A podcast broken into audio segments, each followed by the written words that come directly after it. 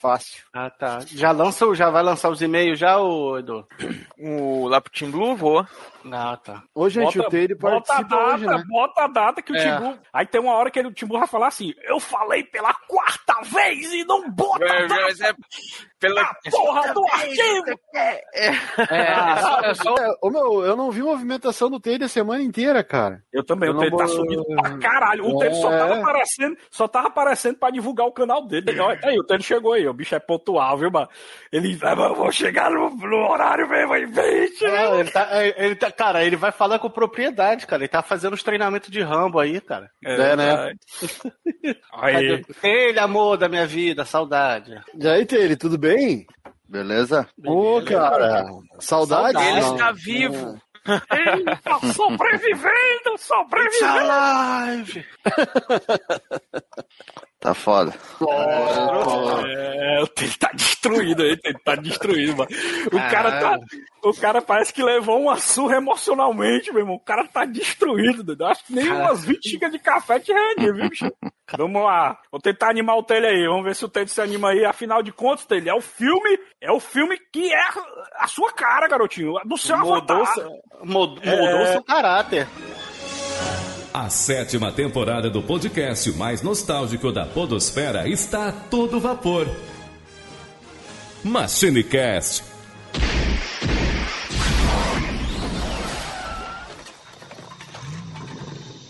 E salve, salve, machineiros! Estamos de volta com mais um MachineCast, viajando pelo tempo através do cinema. E dessa vez vamos falar de um classicão do cinema, praticamente o a concurso, como diz o Flavim, dos filmes de Brucutu. Eu estou falando de Rambo, programado para matar de 1982, o ano que eu nasci. Aqui é Samuel Ragnos e eu não estou matando ninguém, por isso que eu estou usando a faixa preta na cabeça. Eu estou aqui com Flavim. É, ah, nesse filme ele só tava programado pra matar, mas matar não, né? Eita, eita, cadê, cadê a outra faixa, macho? Estamos aqui também com Matheus Silva. Finalmente, finalmente eu vou a- participar de um cast pra falar do Brucutu definitivo, o melhor de todos. É esse é o cara. Olha aí, e saindo direto da floresta, todo surrado, todo detonado, mas veio gravar o cast hoje. Ele, Taylor Fábio. Fala, meus amigos, daquele jeitão. Como diz o Rambo, eles derramaram o primeiro sangue. Então vamos lá. First Blood, né? Na, na- na tradução, a negada botou assim, eles que começaram. Olha aí, mas É. você fala do primeiro sangue, seu baitão. Mas aí a gente vai falar, né, de Rambo, a gente vai fazer uma análise do filme e comentar as coisas boas e ruins, isso é, se tiver ruins. Pois bem, então antes da gente começar o podcast de hoje, vamos para os contatos do Machine, lembrando que é MachineCast em todas as redes sociais, você pode encontrar, encontrar lá no Facebook, lá no Instagram, é, temos também nosso grupo do Telegram e, é claro, lá no Twitter, né, se você gosta de xingar a galera, lá no Twitter também, MachineCast, então segue a gente lá em todas as redes sociais. Mas eu indico muito a vocês a não esquecer o nosso grupinho do Telegram. Tem aqui no post aqui do podcast para você entrar no grupo, vai ficar facinho de você achar, porque lá é muito divertido, galera. Tem todos os ouvintes da gente praticamente que adoram o Machine. Se você adora, então você tem que estar lá. Mais de 200 ouvintes, já batemos essa meta e a gente tá querendo chegar a 300. Então a gente ajuda a gente lá e entra no nosso grupo do Telegram. Pois bem, agora é com você, Flavinho. Certo, e adicione o MachineCast. Nós estamos em todos os agregadores de podcast. No Google Podcast, no Spotify, no Deezer, no iTunes, no Play FM, naquela facona que você usa para cortar as coisas. Então, qualquer coisa que toca podcast, bota lá MachineCast e adiciona a gente lá. Boa! E a dica de hoje, né? Aquela recomendação de hoje é a seguinte. Você deve com certeza ter um amigo que gosta de jogar Airsoft, né? E o pior, você deve ter um amigo que gosta de jogar Airsoft e se acha o próprio Rambo quando tá com a arminha de bolinha na mão. Fica atirando na cara de todo mundo, né? Fazendo armadilha, é, se disfarçando no meio da lama. Então faz o seguinte, chega pra ele, ó, fala, e relaxa, é só bolinha, não fica tão estressado. Vai escutar o MachineCast pra saber como é o Rambo de verdade. Olha aí, muito bem, então vamos pro cast.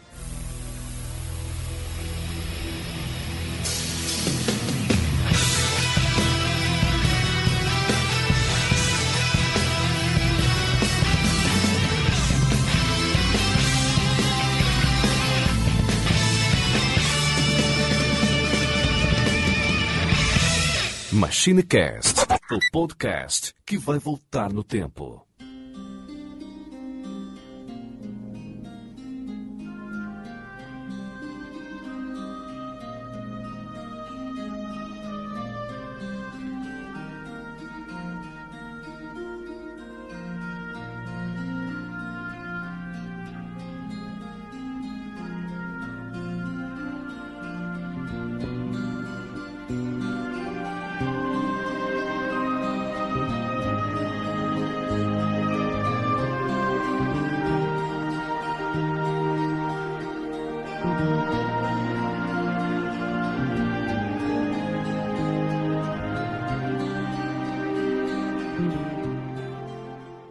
It's a long road when you're on your own, and it hurts when they tear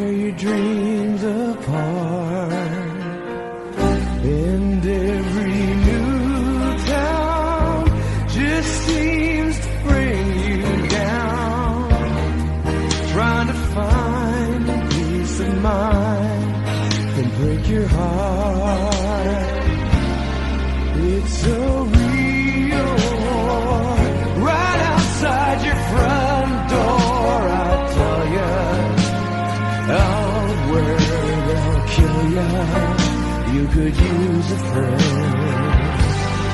Where the road ends, that's the place for me. Where I'm me in my own space. Where I'm free, that's the place I wanna be. Muito bem, negades, antes da gente começar, vamos com a nossa perguntinha inicial, que é claro, né? Quando e como a gente assistiu o primeiro Rambo, né? Eu vou começar aqui e vou aproveitar e falar também a segunda perguntinha, que é justamente se o Rambo é o, o o supremo exército do homem só, ou se tem alguém que possa rivalizar com ele, né? Vou responder a primeira pergunta. Eu assisti Rambo quando passou no SBT, depois de ter visto Rambo 2 pela primeira vez em fita cassete. Meu tio tinha uma fita cassete e ele colocou Rambo 2 e quando eu assisti fiquei maravilhado. Só que eu ficava sempre curioso, rapaz, mas como é que foi o Rambo 1, né? Aí por coincidência, poucos dias depois, apareceu no SBT aquele seluzão pela primeira vez na televisão, Rambo programado para matar. Eu, caralho, doido, isso aí é o primeiro Isso filme. Pela primeira vez nos anos 90, né? O É, isso mesmo. Isso mesmo. Aí eu acabei assistindo no SBT, né? Porque eu não sei se vocês se lembram, mas tinha essas maluquices, né? Alguns filmes você assistiu o 1 no SBT e o 2 da Globo. É tanto que o 2 passou a, pa- passou a, a, a ser transmitido na Globo e o 1 ficava passando no SBT. A putaria tinha até dias que passavam os dois ao mesmo tempo. Aí o cara assistiu 1 no SBT e, o- e o 2 na Globo, né? Mas. Flavinho, você, Flavinho, como é que foi a sua primeira vez com o Grande Rambo? Cara, eu acho que eu vi fora de ordem também. Não sei se eu vi o, o 3 e o 2 depois o 1. Eu sei que eu tinha um jogo do. Olha, vai eu. Caraca, é o- Edu com Final Fantasy e eu com Master System, cara. Eita, Master System. Eu- Eu disse, eu, eu- disse que tu, eu, eu tenho uma tara no Master System. Eu tinha o, o jogo Rambo 3 do Master, que jogava com a pistolinha no Master System. Então, Olha eu fiquei interessado depois de jogar um joguinho da pistolinha. E eu lembro de ver, acho que fora de ordem. Não sei se foi o 2 e o 3 depois o 1, ou 3, 2, 1. Eu sei que o, o, o 1 f- foi o último que eu vi, entendeu? E eu, eu vi, acho que na, na televisão onde que passava. É o SBT, né? Cinema em casa, tela de sucesso, não sei. Olha aí, é porque já faz tempo, né? Aí o cara fica até. É, é tanto rambo que o cara até troca as bolas, né? Qual foi o primeiro, Né? o segundo. Mas tem um cara aqui que eu não sabia que é tão fã de Rambo quanto ele, que é o Matheus. Matheus, como é que foi a sua história aí de ter assistido o primeiro Rambo, garotinho? Devido a. Como é que é? É, Dentro de- das suas proporções, um pouco É. menor que o Taylor, né? Porque É, um pouco menor. É, Ah, então. A- afinal Mas de eu- contas, afinal de contas, tu não tem uma música tema, né? Ainda. Não, né? Sabe como é que é? Não tem o Luiz Augusto, né? Sabe como é que é Né? né?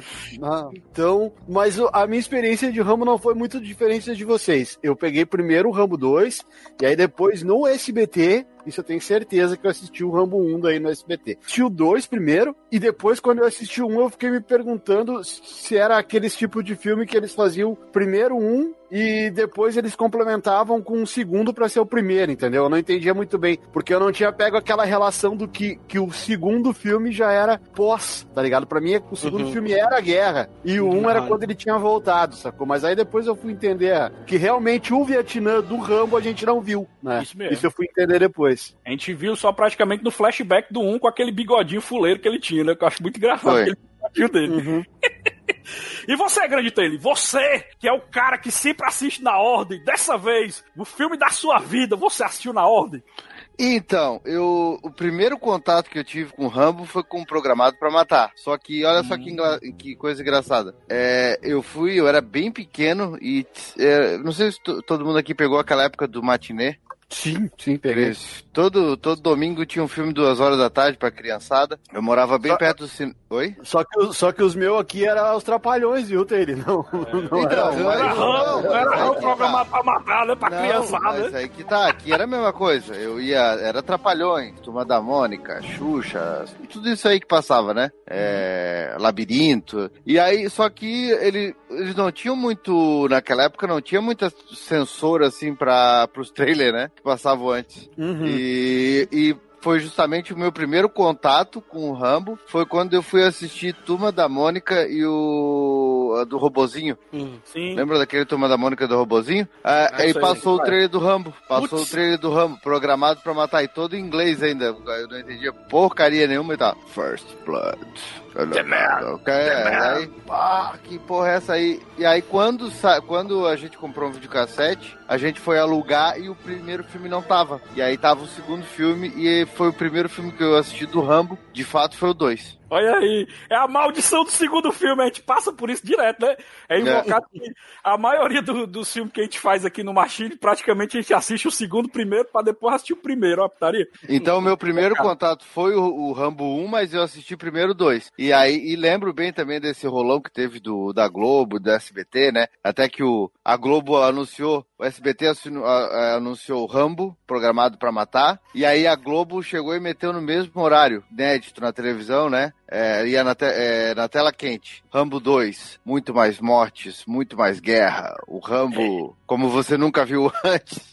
Aí, o, a- aí, quando foi pra lançar, a Globo ficou esticando o horário e o SBT também esticou o horário, ficou passando Pantera Cor-de-Rosa. Aí, Uhum. quando, a- quando o SBT viu que a Globo não ia, não ia baixar a bola, o SBT trocou e não passou o Rambo no mesmo dia. Tirou. Aí passou Olha aí. primeiro o Rambo 2 na TV e o Rambo 1 foi passar duas semanas depois. Olha aí. Cara, eu lembro disso aí. Eu lembro dessa treta aí, cara. Alta, altas táticas de É. Bop, né? Altas táticas de Bop. Sim, eles É. esticaram. A Globo esticou a novela do. Nem lembro que novela que era, mas esticou, tipo, quase dois capítulos em um. E o SBT passando Pantera Cor-de-Rosa pra ver quem, né? Quem arregava antes. Olha aí, mas antes da gente começar, eu queria deixar claro logo uma coisa aqui. Que na- é na minha concepção, eu quero saber se é na de vocês. O Rambo, ele tem alguma franquia que rivaliza com a franquia dele, do, do Exército do Homem Só? Porque eu parei pra pensar, galera, o, o Taylor ele deve conhecer filmes mais undergrounds, mas que fez sucesso como o Rambo não veio nenhum na minha cabeça, porque o cara pode falar, não, comando para matar lá com o Arnold Schwarzenegger. Sim, meu filho, mas só teve um filme. Não teve É, não mais virou um filme. franquia. Não virou Antigo, antigo ou atual? Não, antigo, antigo. Eu falo É, antigo. Exército Homem só antigo, da, da época dele É. até hoje. Porque o Rambo, Flavinho, é dos anos 80 e a franquia veio até os dias de hoje. Com o Rambo 5, entendeu? E, e eu parei pra pensar e nenhuma franquia chegou a isso. Aí a pessoa vai dizer, não, Braddock. Braddock não, não, não chegou nisso. Não, não. É. Não, Braddock, nem, nem- Braddock foi. Braddock foi da Canon Filmes e Braddock foi feito em cima do sucesso do Rambo também, né? Pois é. É. Então, praticamente Rambo é único, né? A franquia Rambo é única. Ninguém conseguiu rivalizar com essa franquia, né? é, Não, se você não teve. Contar, contar Exército de Homem Só, tinha o Charles Bronson, né? Mas não era tão assim que nem o, Não. que nem o Rambo. Não, É. mas não tem nada a ver. O Rambo, É. o primeiro Rambo foi um dos filmes mais assistidos de 82. E o filme Rambo, tanto um quanto dois, foram um dos filmes mais imitados. É, tem até uma pesquisa a respeito disso. Tem um livro norte, um livro americano que eu li esses tempos que tem mais de, de, de 500 filmes no mundo todo que são que é, foram feitos a partir do Rambo. Olha aí que foda. Por isso que eu acho que é uma franquia inacreditável. Mas assim, antes da gente começar a falar do filme propriamente dito, Flavinho, por favor, a sinopse de Rambo programado para matar o First Blood. Um veterano da guerra do Vietnã usa todo o seu treinamento e agressividade exercitada nos campos de batalha quando é preso e torturado por policiais. Eita porra! Essa sinopse eu acho mega inovadora, porque se a gente parar pra pensar, a gente pode até, até analisar os filmes de hoje em dia, galera. Vocês lembram de algum filme que o protagonista ele bate de frente com policiais? Isso eu acho inacável se a gente parar pra pensar o roteiro do Rambo 1, né? Porque se a gente voltar e parar pra pensar outros filmes que tinham essa temática parecida, o Rambo praticamente é o único Rambo programado pra matar. Porque eu não lembro de nenhum filme desse Vocês lembram de algum assim que possa comparar? Eu não lembro, não. Eu entendi. Porque não é o filme que a polícia leva a pau. É tipo o filme que a polícia foi o causador do, do rolão, né? Pois é. Fora, fora que ele é um filme também dele que, que dá pra ter uma discussão. Por exemplo, será que o First Blood foi o Rambo ou foi a polícia mesmo? Porque é isso que a gente também vai analisar nas melhores cenas do roteiro, que eu acho que, que ele deixa essa dúvida se o Rambo provocou o policial ou foi o contrário. Porque o tempo Eu não inteiro. vi dúvida diálogo- nenhuma ali. É, pois vamos, vamos discutir isso aí, vamos discutir isso aí. Mas antes, vamos falar dos dados técnicos do filme. Por favor, Matheus, o orçamento de Rambo 1. O orçamento do filme, Samuel, foi de 15 milhões. Olha aí, e o faturamentozão nos Estados Unidos? 47 milhões nos Estados Unidos e 125 no mundo. Eita porra, sucesso doideira, compadre. Jorrou dinheiro pra caraca. O pessoal deve ter ficado, porra. Meu, Pois é. o Stallone, o Stallone botou a mão, né, meu? O Stallone botou a mão, só podia dar isso aí. O cara já vinha fazendo dinheiro, então. Vocês, vocês têm noção que esse filme fez tanto sucesso que é, não existe nada parecido. Quase 500 filmes feitos a partir do, do, da- do roteiro do Rambo. Só a Itália tem mais de 80 filmes produzidos que, que são rip-off do Rambo. Caralho, muito foda, viu isso aí? Virou realmente um ícone da cultura pop, né? É, O Rambo é inacreditável. Fora a porrada de desenho e várias coisas que ele, ele teve também, brinquedo, né? Porque é invocado que era Tudo. brinquedo de um- de um cara que era matador, ele tinha os brinquedos pra criança, putaria de Eu, eu herdei a faquinha do Rambo de, de- dos meus Eu irmãos. tinha- Meus irmãos tinham a faquinha do Rambo rosa lá, que é. Obrigado. do Rambo. Revolvinho do Rambo. Do. Que filha É, eu tinha. tinha uma colinha de Espoleta. Eu tinha um revolvinho do Rambo, cara. Era, era um 38zinho de espoleta que eu nunca vi ele usar em filme nenhum. mas, é mas vendia. Era uma cartelinha, não, e na cartelinha é o seguinte: era ele segurando aquela bazuca, né? Aquele lança-torpedo, aquele troço, e a Sim. cartelinha com o revolvinho pequenininho, assim. Caralho, Tec, foi muito É que sucesso. isso aí é pra criança pequena. E pra criança pequena, aquele revólver fica tipo uma bazuca, né? Pois é. E o melhor de E- tudo é conseguiram transformar ele num herói de verdade no desenho. Sim, no desenho É. não matava ninguém, né? No desenho não matava A força, ninguém. era que Força da Liberdade, alguma coisa assim, não era? Era, Rambo é era. a força da liberdade. Olha aí, muito bem. Ó, lembrando que o diretor é o Ted Kotcheff. Kotcheff. Ele não é muito conhecido, né? Antes de Rambo ele só fazia seriado. O filme mais conhecido dele depois do Rambo é Um Morto Muito Louco. Ok, um dia eu quero fazer.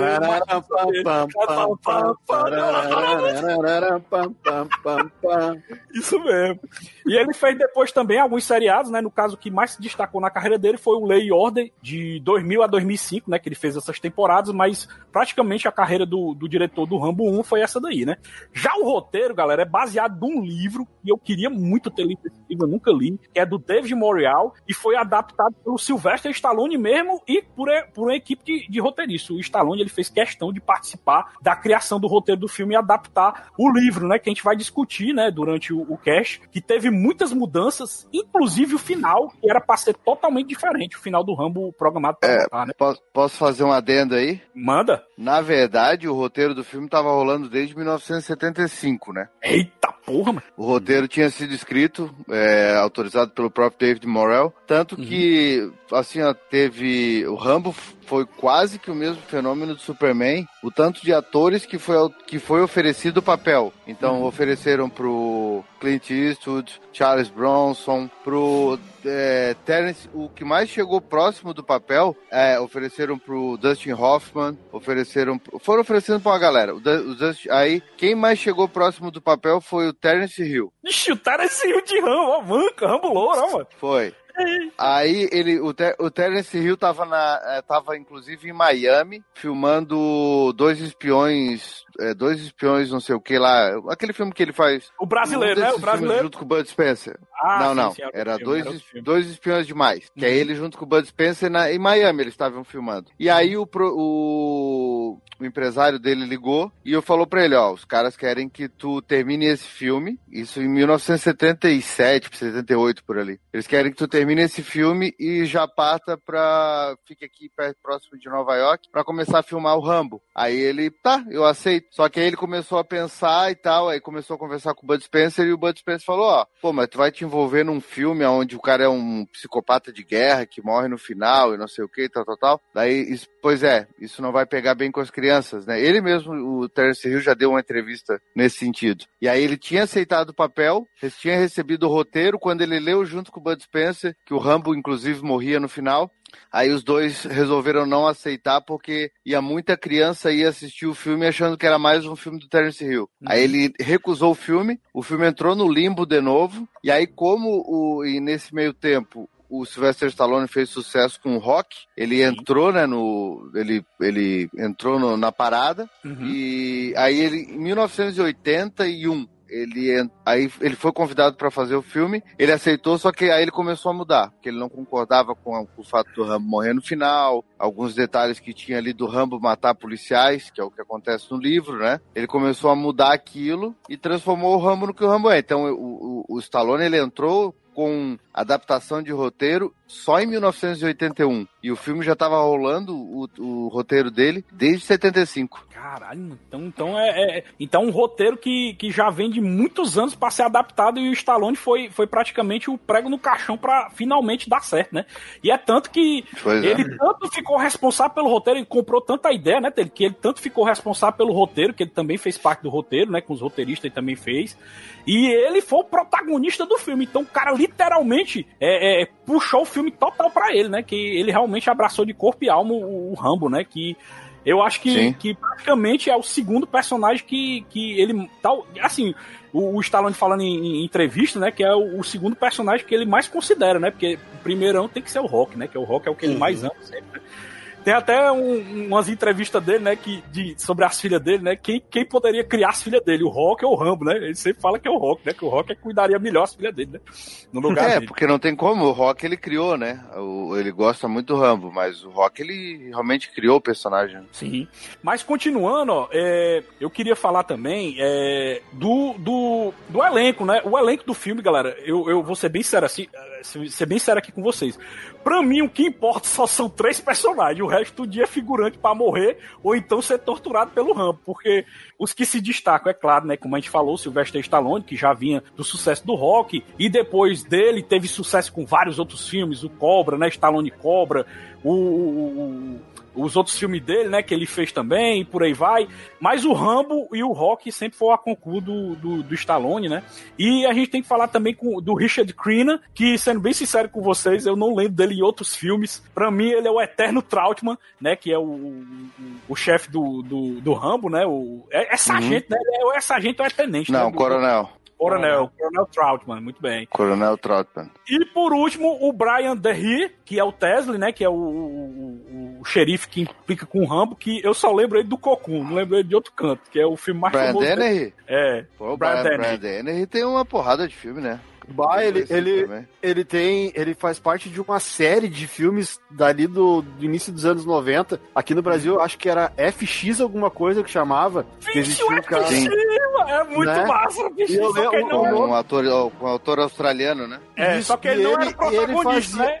Ele não, era ele era o. Ele era um detetive que ajudava o protagonista. E eu vou dizer, o nome do protagonista era Léo, era o nome do personagem dele. O meu pai assistia essa série de filmes de cabo a rabo. Ele chegava a entregar um na locadora e pegar o que ele tinha pegado uma semana antes pra olhar de novo. E eu assistia Eu com ele. Eu lembro, era massa, eu gostava também. Bicho, mas nunca mais passou na televisão. A gente não assi- em stream, não acha canto nenhum. FX sumiu da face da terra. É um pai chegava da locadora, pai chegava da locadora, a mãe falava lá, vem teu pai com o filme do Léo. Eu lembro bastante dele naquele filme do Silverado. Silverado, Silverado de cowboy, né? Foda, viu? É. É, do- eu eu re, revendo recentemente um que, que apareceu assim, que saltou um dos coadjuvantes que era torturado. É o cara do CSI Miami lá, o David David Caruso. David É o ruivo, é o ruivo, né? O ruivo, né? É o Ruivo, é. Sim. Foi esse, foi ele que foi ele que na gravação tomou uma porrada de verdade do Stallone, né? E aí gravou o resto do filme com um corativo na cara. E era de verdade aquele corativo. Uhum. Olha aí que foda. Mas assim, ó, falando Mas do tem outro roteiro. ator conhecido também, tem o, tem o Bill McKinney também no filme. Bill McKinney. É o outro policial que inclusive briga com o David Caruso uma hora que os dois quase caem na porrada. Ele também faz, é- ele é bem é, ativo, principalmente nos anos 80 e anos 90 ali. Muito Bem. Mas assim, entrando agora pra parte de roteiro e as melhores e piores cenas, eu vou comentando aqui com vocês, certo? Se vocês acharem a melhor cena ou pior cena, vocês vão comentando, certo? Mas o que eu acho mais impressionante no Rambo 1 é que se a gente analisar com dois, por exemplo, nós, nós aqui, todo mundo aqui do cast começou pelo 2. O 2, ele é praticamente um filme de ação. ele, ele tem, ele tem a partezinha de drama, mas é muito pouquinho. É só pra motivar o personagem a matar geral. Mas nesse Uhum. filme, galera, o drama é que move o filme. Ele tem cena de ação? Tem. Mas se a gente for pesar o filme, 70% do filme é drama e 30% é ação. Porque o, o que acontece com o personagem, desde o começo até as partes das cenas de ação, é tudo motivada pelo drama da guerra, da- do- dos traumas da guerra, né? É tanto que o Rambo, ele tá buscando os, os amigos dele da guerra depois que ele saiu do Vietnã. E apesar de ser um soldado, é, ele sabe que o pessoal tem preconceito dele, porque a- a- o Vietnã sempre foi uma guerra muito odiada pra pra quem era anti-guerra nos Estados Unidos, né? Então, se ele soubesse que você era um soldado do, que, que foi pro Vietnã, você era visto com preconceito, né? Era odiado pela população. E o Rambo Era não tinha pregado assim, né, Samuel? Era pregado desse jeito. Pros, pros, pros soldados na guerra, quem, quem vinha de fora falava que eles estavam sendo reconhecidos como heróis nos Estados Unidos. Enquanto nos Estados Unidos a realidade era outra. O povo americano era contra a guerra do Vietnã, era contra, né? Então não, na verdade, o cara- o povo americano é contra perder guerra. É, é verdade, a grande verdade. Mas já, já, já, já existia aqueles movimentos contra a guerra. Os movimentos libertários, os hippies, até mesmo o movimento negro já era bem forte nessa época e já eram contra. Porque assim, os Estados Unidos perdia, estava perdendo a guerra. E cada vez mais estava sendo enviado mais soldado para morrer. E eles não. não parecia que, que era um ciclo sem fim. E quando esses caras voltavam, eles não eram tratados do jeito que eles deveriam ser tratados, porque eles estavam lá tomando tiro e achavam que estavam fazendo a coisa certa, pregavam que aquilo era o certo para eles. E aí, meu, quando os caras chegam aqui, teve, eu vi, eu lembro de assistir algumas coisas quando eu tava fazendo um vídeo que teve caras que a, a própria família mandou embora, mandou ir morar na rua, sabe? Não quis mais saber do cara em casa porque ele tinha voltado do Vietnã. Foi Sim, bem complicado pro, pros soldados que vinham da guerra naquela época. Pois é, Matheus. eu- Diga aí, diga aí, Flávio. Não, eu lembro do pequeno Flávio gostar mais dos outros Rambos por, por ter mais ação. Por isso, Uhum. por- por- principalmente por ter mais ação. E agora eu acho ma- mais adulto, eu acho que eu gosto mais do, do primeiro por, pela essa carga dramática que tem, entendeu? Sim. E, e se a gente parar pra pensar, Flavinho, o Rambo, a confusão inteira que acontece no Rambo, se a gente parar pra pensar, é porque ele tinha orgulho de ser um soldado, né? Porque se ele não tivesse andando com aquela jaqueta dele, ele teria evitado todas as confusões. Já imaginaram isso?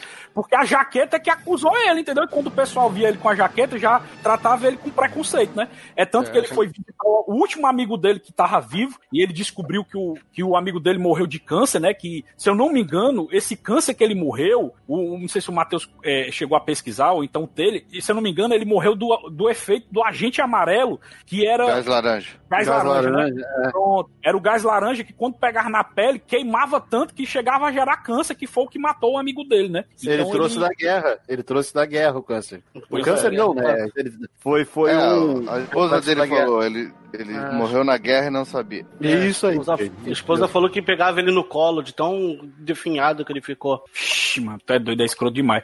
Por favor, pode me dizer onde Delmer Barry mora? Ele não está aqui. Vá pra dentro, querida.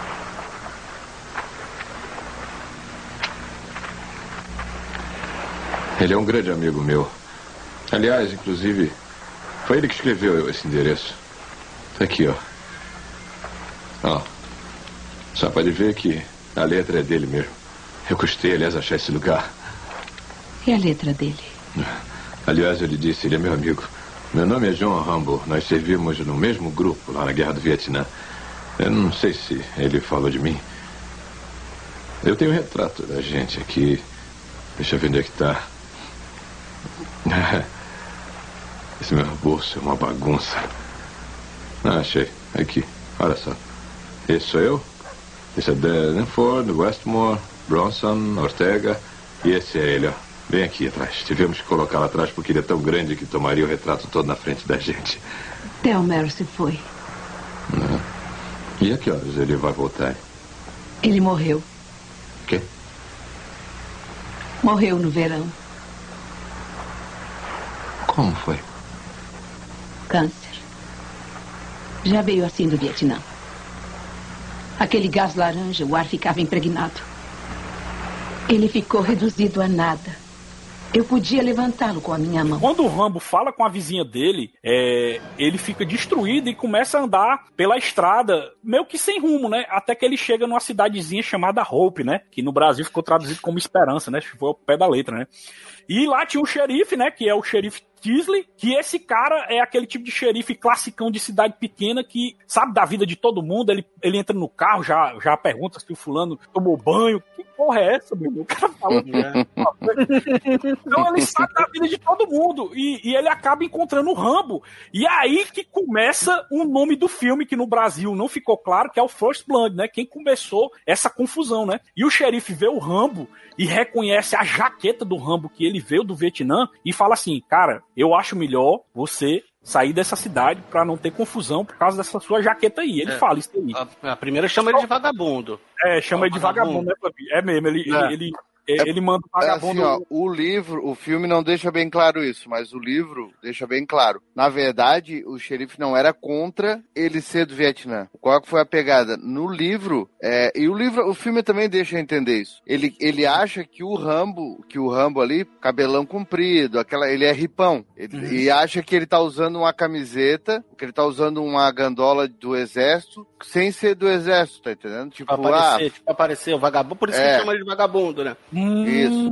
Ele não legal. reconhece, não, não, não, não acha que ele é um, um veterano de guerra mesmo. Tipo assim, ah, um vagabundo que pegou. Tanto que ele fala, Ei, você tá usando essa bandeira aí, você quer encrenca por aqui mesmo, né? Tipo, ele tá com a bandeira dos Estados Unidos, com o uniforme do exército, só com cabelão comprido e calça jeans e tal. Os caras acham assim, pô, é um hippie que. No, no livro ele fala, né? Seu hippie, o que, que tu tá achando que tu é pra usar uma roupa de um, de, de, do nosso exército, blá blá blá. Bah, ô, ô e eu tinha uma leitura diferente. Eu achava que, que, a, que o xerife mandar ele embora era pra proteção dos dois. Eu sempre achei que o xerife. Eu não sabia disso que tu tá falando. Eu sempre achei que o xerife Legal. queria que ele. Eu sempre achei que ele. Ah, vai embora, some daqui, vai-se embora, pra não arrumar confusão, porque os moradores das cidades não vão te aceitar sendo do exército. Não, tanto que no livro o cara também tem uma hora que um, que um dos polícias fala pra ele assim: Ah, eu, eu peguei aqui a ficha dele, ele é, ele é do exército, ele é veterano de guerra. Aí o Tisley fala, mas como diabos o cara é veterano de guerra com aquele vis- com aquele com, a- com o cabelo daquele? Aí ele fala, é, e ele não é qualquer veterano de guerra, ele é cruz de ele é cruz de prata e ele Boina é um verde. ele é um green beret e, Isso. e que, que na segunda que na no Vietnã eram os maiores forças especiais que tinham nos Estados Unidos, né? Caralho, Então- meu falta demais. É invocada essa tua visão que tu tá falando, Pedro, porque o, o livro ajuda muito, porque o, é sério mesmo, o filme, todo- eu acho que todo mundo interpretou a mesma coisa. O filme, a impressão que eu tinha é que o xerife era contra a guerra e era contra os soldados do Vietnã, por isso que ele queria tirar ele da cidade. E, e eu tinha a impressão que todo mundo da cidade também era, era assim, entendeu? Mas essa tua visão do- dele achar ele como um hippie, como um vagabundo, realmente é, é- é um mega preconceito que ele criou, né? Do cara sem conhecer o cara e tal. E o que eu acho legal é que o personagem do Rambo, ele não tem vergonha de confrontar, confrontar o xerife, né? Porque dentro do carro ele pergunta assim: por que, que você tá me. me, é, é, Me provocando. me provocando. Por que tá Uhum. fazendo isso? Eu, eu não fiz nada. Aí é tanto, só que, só que o problema é que o Rambo responde algumas coisas pro xerife que são meio contraditórias. Por exemplo, ele diz que quer ir por norte, só que a cidade que, que ele tá querendo ir, que o xerife pergunta, é, é- é outro caminho, entendeu? E quando o xerife deixa ele no- no- nos limites da cidade e sai de carro, o Rambo vem voltando. É tanto que a música, ela muda até o tom e fica uma música meio desafiadora, como se o Rambo tivesse começando a confusão mesmo. É porque ele tava cheio de rango, ele queria, ele queria co- comer. Ele falou, pô, eu só vou comer e vou embora. E o cara falou assim: ah, a próxima comida é daqui a 50 quilômetros. E largou ele na, na, na, na divisa lá da, da cidade. Aí ele Foi. ficou puto. Aí ele voltou, ele falou, porra, nem comer eu posso? Pois é, é tanto que o xerife se acha no direito de prender o Rambo, porque o Rambo tá voltando pra cidade, né? E acaba levando ele pra, pra pra delegacia e trata ele como, como um, um vagabundo mesmo, preso por vagueagem. E eles querem É. pegar né, as digitais, querem dar um banho nele, e ele tem aquele banho lá de mangueira, né? Mas assim, o que explode mesmo o Rambo pra entrar no, no, no negócio de, de ficar malucão é, é, é o barbeador, né? Que ele começa a lembrar da tortura dele que ele sofreu lá na época do Vietnã, né? Que a galera, pra deixar claro que ele tava, ele tava naquela época, botaram aquele bigodinho gaiato dele, que eu acho engraçado, aquele bigodinho.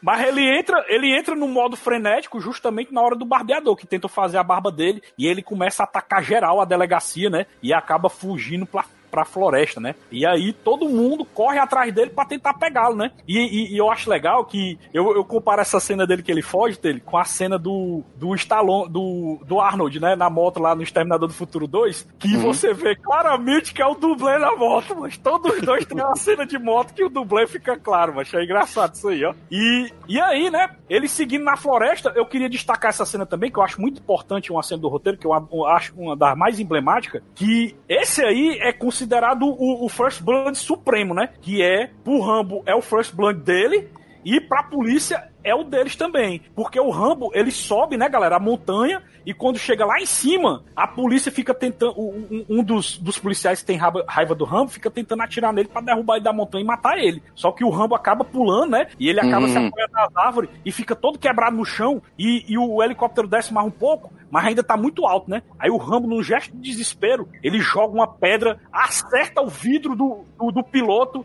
e o piloto, sem querer, acaba derrubando o, o policial na pedra e acaba matando o policial. E o Rambo acaba matando uma pessoa sem querer, cara. E quando Ele isso não mata.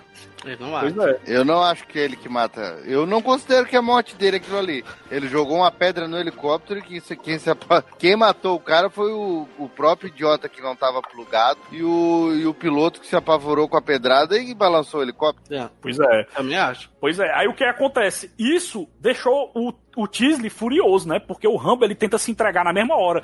Não, eu me entrego, eu me entrego. Só que o Tisley começa a atirar, porque o Rambo tava lá embaixo, né? Onde, onde caiu o corpo. E aí o Tisley começa a atirar, tentando acertar o Rambo e a negada erra. E o Rambo não vê outra, outra maneira que não tem jeito, né? Ele tinha que fugir, porque ele não tinha mais como se entregar. Porque, como ele matou um dos policiais que era muito amigo do Tisley, não tinha outro jeito. O Rambo tinha que fugir pra floresta e achar uma maneira de tentar sobreviver. Sim, ali lascou, né? Pois é, Sim, ali, e é tão- ali já não tinha mais desenrolo. Até, até ali ainda dava pra tentar desenrolar, mas depois dali não tinha mais. Ali Não, não, se, se- se nesse ponto ali ele, ele se entrega mesmo, ele ia estar apanhando até agora. É. Com certeza. Mas Não, pro- não, ele não tinha como ele se entregar, não tinha como ele se entregar, Matheus. Ele Não, ia morrer, não. Mano. O Tite- o Tite levou É. pro lado pessoal, mano. É Sim, tanto sim, que o é. tentou matar ele, entendeu? Ele tentou matar tirando ele lá de cima, lembra que o Rambo tentou se entregar? E, e não, não tinha como, mano. Ele ia morrer. O Rambo, se, se entregasse, ele ia morrer, mano. Não tinha como Então, não. mano. pro, pro Rambo, o First Blood foi aquele lá, na hora do, do- da prisão lá, que tentaram pegar ele, bateram nele, deram banho nele. Pra ele, pra ele foi aquilo, É, foi. É, começou desde a provocação ali, né? de expulsar ele, né, da cidade. É. Mas eu acho, mas eu acho que essa cena aí, que eu vou logo falando que é a minha melhor cena, a cena do helicóptero, que eu achei, cara, a tomada do helicóptero ficou muito bem feito, galera. Porque você pensa assim, é um filme que tem mais de 30 anos, que tem a minha idade, tem 38 anos. E aquela cena do, do onde o Rambo tá pendurado, que o helicóptero tá lá, o cara tentando acertar ele, cara, é muito bem feito, envelheceu muito bem, é muito real, bicho. Eu não sei se aquilo ali foi feito em estúdio, eu não sei como é que eles fizeram aquela cena, mas ela ficou muito bem feita, cara, aquilo ali.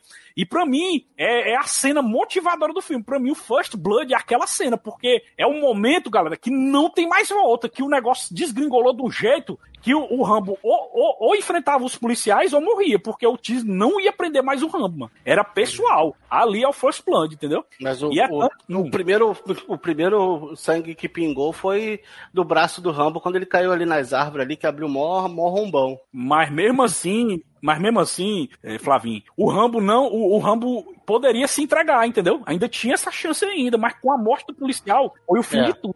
Foi o First Blood total, entendeu?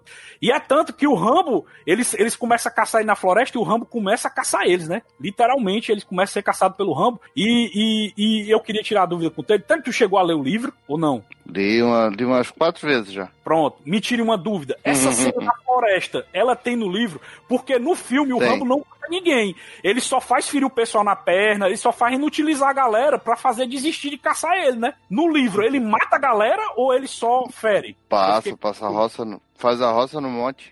Caralho, então ele mata mesmo, é? Mata, Sim, ele, ele tem uma, ele tem uma espingarda no livro. O, o Rambo do livro ele não tem nada de empatia. Empatia Porra. zero. Ele é maluco. Não, o, o Rambo do livro Ele é um não- vilão, não se é- tu botar, né? É, ele é. O, o Rambo do livro, ele é surtado. Ele foi um Então- cara que voltou da guerra e continuou na guerra. Então ele enxerga inimigo, ele não foi um cara que foi provocado. Ele é maluco mesmo. Ele sai passando rodo. Os polícias não são um vilão no, no, no livro. É o Rambo. Uhum. Se a gente for pra Caralho. analisar bem certo, o Rambo é o, é o maluco. Tanto que o David Morrell, quando escreveu o livro, ele disse que é, realmente era uma crítica ao jeito que, que, que alguns veteranos estavam voltando do, do, do Vietnã. Cara, a- se tu olhar, cara, até hoje, porque os Estados Unidos, ele vive em guerra, né? Ele tem tropa em tudo quanto é país.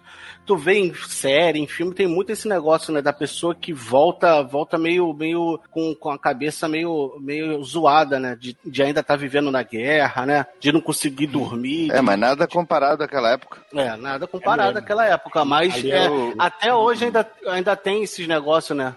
É, do- É, aí tem tem, muito. Eu já, assim, só, só saindo um pouquinho do tema, eu, eu fiz um estudo a respeito disso, né?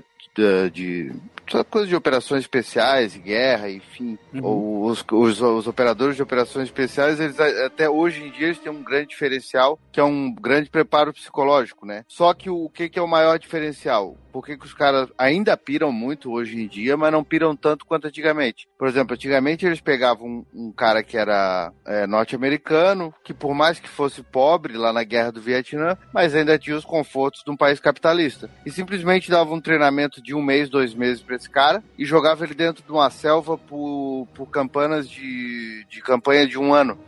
Tipo, no nada.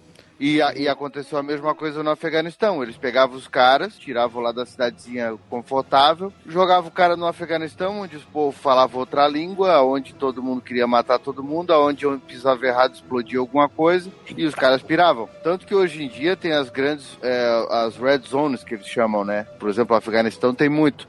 Então os caras ficam ali dentro, eles têm cinema, eles têm McDonald's, eles têm Burger King, eles têm quadra de basquete, eles têm sala de videogame, eles têm o máximo que eles podem levar dos Estados Unidos para eles, o que o exército pode fazer, para eles não pirarem, para eles continuarem tendo o- um pouco do contato com lá. Uhum, entendi. Eles, e eles fazem tudo isso, né, Tele, pra não ter esses ataques de pânico ou então ter esse surto psicótico que o Rambo teve, né? Porque o Rambo tinha, no, no caso no filme, né, a gente vê esse surto psicótico que ele teve devido aos traumas que ele teve da guerra, né? E, e devido É. a essa falta de tratamento, o cara enlouqueceu, né? No filme, devido à adaptação do Stallone, né, ele tentou deixar o Rambo mais ameno. É tanto que ele fica com a faca na garganta do, do, do, do Tisley, né? E não mata ele. Ele só pede assim, me deixe em paz, né? Porque. Sim. E nesse, É. momento, e nesse momento ele, eu senti, cara, o Rambo do livro com certeza deve ter matado geral, mas nessa hora aí, velho. Isso aí foi a adaptação. ele matou, ele fez um rolo. Só que o, o Rambo do livro, ele também é um Green Beret, ele é um boina verde. Ele é, ele é.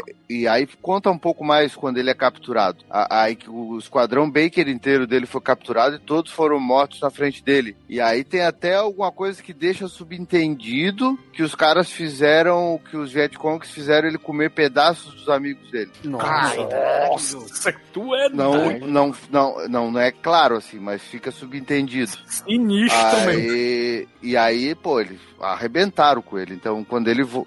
e ele matou e ele matou geral também. Ele era, ele era daqueles que jogavam Boina Verde, né? Ele, ele era- eles tinham aquela o, o Ais de espadas até hoje é, um é um dos símbolos das forças especiais, justamente porque eles jogavam a carta do Ais de espadas em cima dos mortos deles, né? Então ele ele e ele tinha isso. E, e por isso que quando ele volta, ele volta piradaço mesmo. Pois é, é, é tanto, né, que quando o Trautmann chega, né, no, no acampamento que eles fizeram improvisado perto da floresta do Rambo, ele fala, ó, esse quem criou o Rambo não foi Deus, fui eu, e, e vocês, se vocês não não cuidarem, ele vai matar todos vocês. Eu, caralho, mas sinistro Uhum. demais, meu irmão. Só que Tem- com a adaptação do, do Sly, né, ele acabou mi- minimizando essa fúria do Rambo, né, porque realmente, bicho, se, se o Rambo matasse, acabaria a franquia inteira né? Que não tinha sentido a gente torcer pro É. cara que matava policiais, né? Não, ele teve que Mas- criar uma empatia. Ele tava certo, né? Ele tinha que. Como é que tu ia fazer um filme com um personagem principal que é um, um psicopata? Então ele, ele deu uma, uma amenizada e trans- deu- Tu sente emp- empatia pelo Rambo, né? Tu vê que, pô, pô, mas coitado, né? Ele, os caras estão provocando ele e tal. Aí criou, botou aquele polícia bem otário pra dar um- uma arregaçada nele, né? Então quer dizer. Sim. Uhum. É, tiveram que, que botar um. fazer uma mola lá, uma, uma, uma, uma alça no roteiro pra o pessoal ter empatia. E, mas o coronel tem aquelas. tem aquelas frases de efeito que o coronel fala. Cara, vocês estão. Vocês acham que estão caçando a ele? É ele que tá caçando você. Vocês. Ah, a gente vai mobilizar não sei o que, 200, 200 pessoas, que não sei o que. Então traga, leve muito saco pra corpo. Ah, tem, tem. Eu não É vim, eu não vim, como é que é? Eu não vim tirar o. Eu não vim salvar o ramo de vocês, eu vim salvar vocês do Rambo. Do Rambo, é Nossa, isso. é muito fácil essa fase também. Caralho, o, tra o Tratman é, é- é muito bom, né, mano? Pra, pra motivar a negada a ficar medo- com medo do Rambo, né, mano? O cara realmente é imagina. amedronta. Foda demais. E é E, ó, tanto, não, e, e- mata ele, E, o- né? e o Trotman fala, né? E o Trotman fala. Aí você pergunta, ah, mas quem é ele? Como é que sabe tudo isso? Eu treinei ele. Tipo, eu já tô dando um aviso, tá ligado? Ele vai fazer tudo que eu tô falando porque eu treinei ele. Eu sou tão bom quanto ele, não pisa nos meus calos. Ah, então, se liguem. Deus não fez Rambo. Eu fiz. E quem é você? Sam Troutman. Coronel Samuel Troutman. Estamos ocupados, coronel. O que posso fazer pelo senhor? Eu vim pegar meu rapaz. Seu rapaz? Eu o recrutei, eu o treinei, eu o comandei no Vietnã durante três anos. Acho que isso torna meu. Por que o Pentágono iria mandar um coronel aqui para cuidar disso? O exército achou que eu poderia ajudar. Ha, eu não sei de que jeito. Agora Rambo é um civil, é um problema meu. Acho que não entendeu. Eu não vim aqui salvar Rambo de vocês. Vim aqui salvar vocês dele. Ora, agradecemos a sua preocupação, coronel. E tentaremos ter mais cuidado.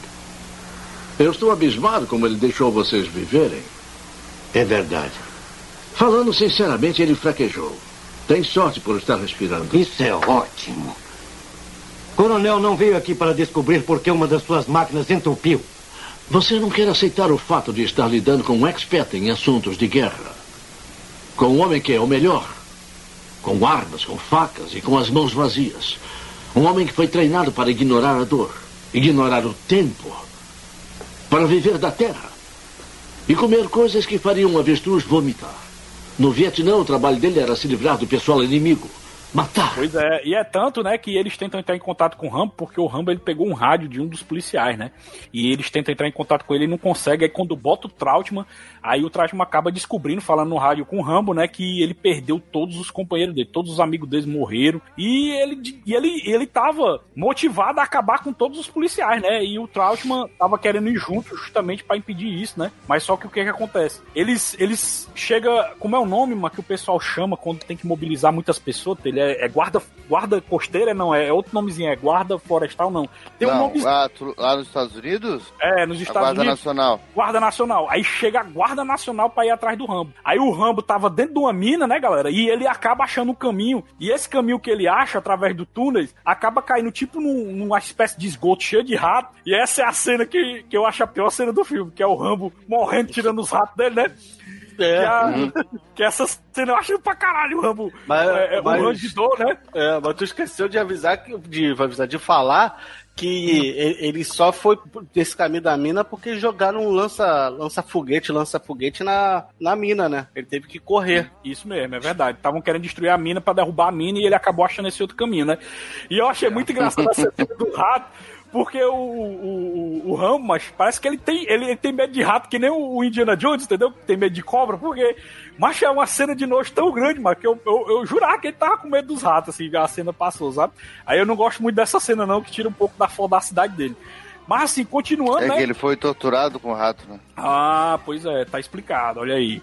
E é tanto que ele acaba roubando um dos caminhões, né, Tele? E, e, e tem outra cena que eu acho bizarra também que acontece, que é ele tendo outro surto psicótico, que ele, ele foge no caminhão, né? Ele rouba o caminhão e ele desce do caminhão e, e começa a atirar com a. É, é uma M60, né? Aquela metralhadora dele, que ele, que ele atira no. Ele atira colocando no, no- na cintura, né? Porque aquela metralhadora ali ela é tão pesada, né? Que não é pra ser atirada pela cintura, ela tem que ser atirada num suporte, né? Porque ela é muito pesada, né? Uhum. E ele, e ele começa a incendiar tudo, inclusive o posto de gasolina, que o Stallone é esperto, né, mano? Vocês podem reparar que ele bota o posto, tudo ali, sem ter ninguém, né? Pra mostrar, né? O Rambo destruiu isso aí, mas ele não matou ninguém. Eita porra, mano. Aí ele. Aí o negócio dele era caçar o, o, o, o xerife, né, na, na delegacia. E aí ele, ele começa a atirar de longe, né, com a metralhadora, e o xerife tá no, no, no teto. Aí ele acaba acertando o teto, o xerife cai. E aí quando o Trautmann chega, né, e tem aquela, aquela parte assim que eu acho mega dramática, principalmente quando é dublado pelo André Filho, que ele até melhorou a interpretação do Stallone, deixou até mais dramático. Acabou, Johnny. Acabou! Não acabou nada! Nada! Isso não acaba assim, não! Não foi uma guerra minha! Foi você que me pediu, eu não pedi nada! Eu fiz o que devia para vencer, mas alguém não deixou a gente vencer! E eu voltei pro mundo e vi aqueles vermes todos no aeroporto protestando contra mim, me chamando de assassino e todas aquelas coisas horríveis! Quem são eles para me condenarem, hein? Quem são eles? Se eles estivessem lá, eles saberiam muito bem o que dizer! É uma fase ruim para todo mundo, Rambo. Isso já é passado. Para você! Para mim, a vida civil não é nada! No campo nós tínhamos um código de honra. Você cuidava de mim, eu cuidava de você. Mas aqui não existe nada. Você é o último de um grupo de elite. Não acabe desse jeito. Lá eu podia pilotar um avião, podia dirigir um tanque. Era responsável por um equipamento de um milhão de dólares. Aqui eu não arranjo emprego nem como garagista! Ah!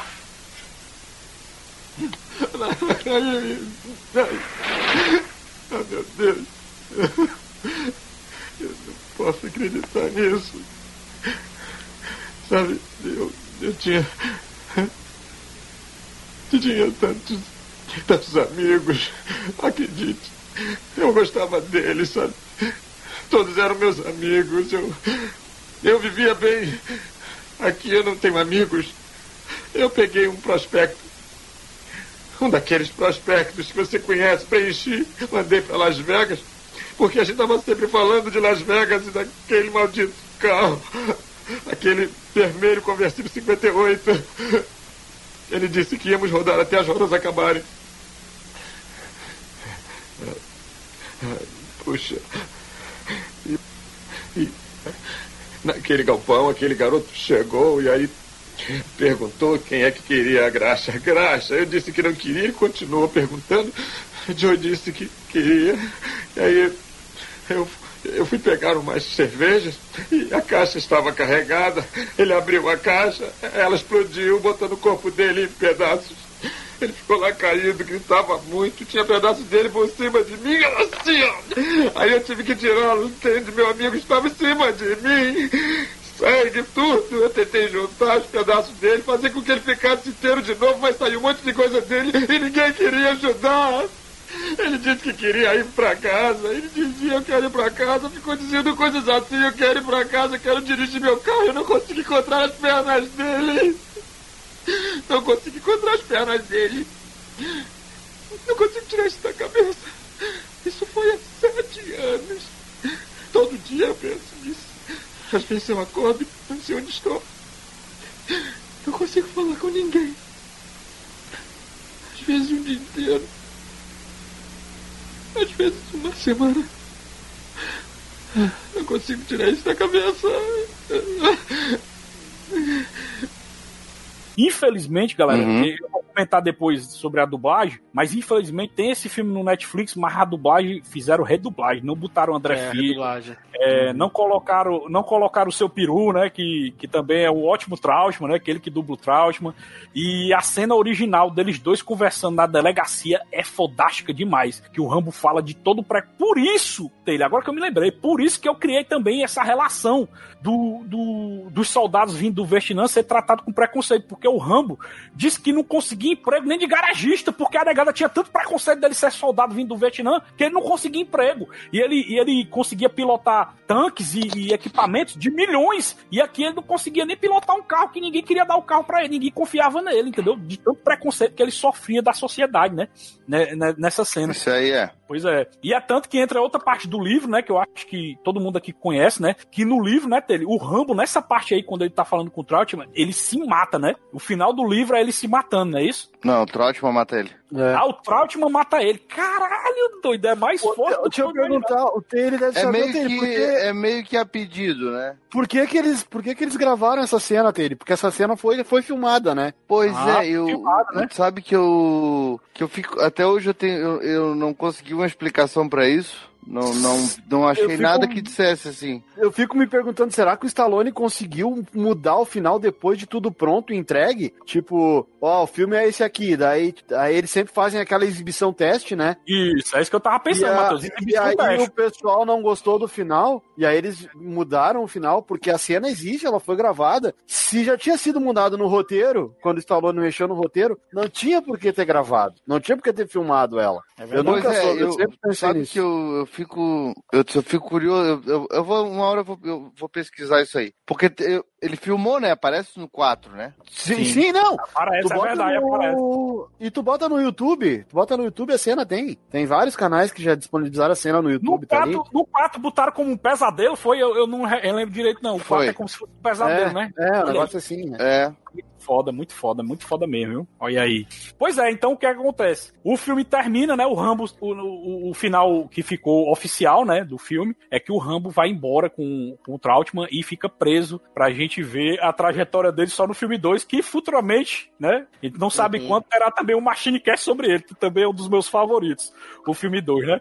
Pô, É não, o que eu mais, eu não sei, eu não sei vocês, mas o que eu mais acho legal de ver a diferença do 1 pro 2 é a violência. Porque Sim. no 2, no, no, no 2 a gente vê que é um filme de ação, com explosões e tiroteio e tal. E o 1, a, a, a- no- como é que eu vou explicar? No 2, a violência ela é gráfica. Ela tá ali pra gente achar ela bonita. Nossa, tá tudo explodindo, nossa, olha tiros. E no 1, a violência tá ali pra nos chocar. Sim, o é jeito verdade, com, com- com que ela é, com que é abordada é, é para nos mostrar o drama. Cara, eu por muito tempo eu fiquei com aquela cena do galho que ele encheu de ponta e aquilo vem dar no Uhum. meio da cintura do cara que pega a metade Sim. das pernas do cara. Cara, só de lembrar me dói, me Sim, dói. são, as- são as táticas, são as táticas de guerrilha do Rambo, né? Que é usada até nos outros filmes. Esse último As- filme ele usa muito, né? Tática de guerrilha também no quinto filme, né? Então é um negócio que é enraizado no personagem ele fazer tática de guerrilha pra pegar os seus inimigos, né? Então é muito foda isso aí, eu acho massa. Eu acho que, Uhum. que mudou, mudou o, PG do, do filme. Por isso que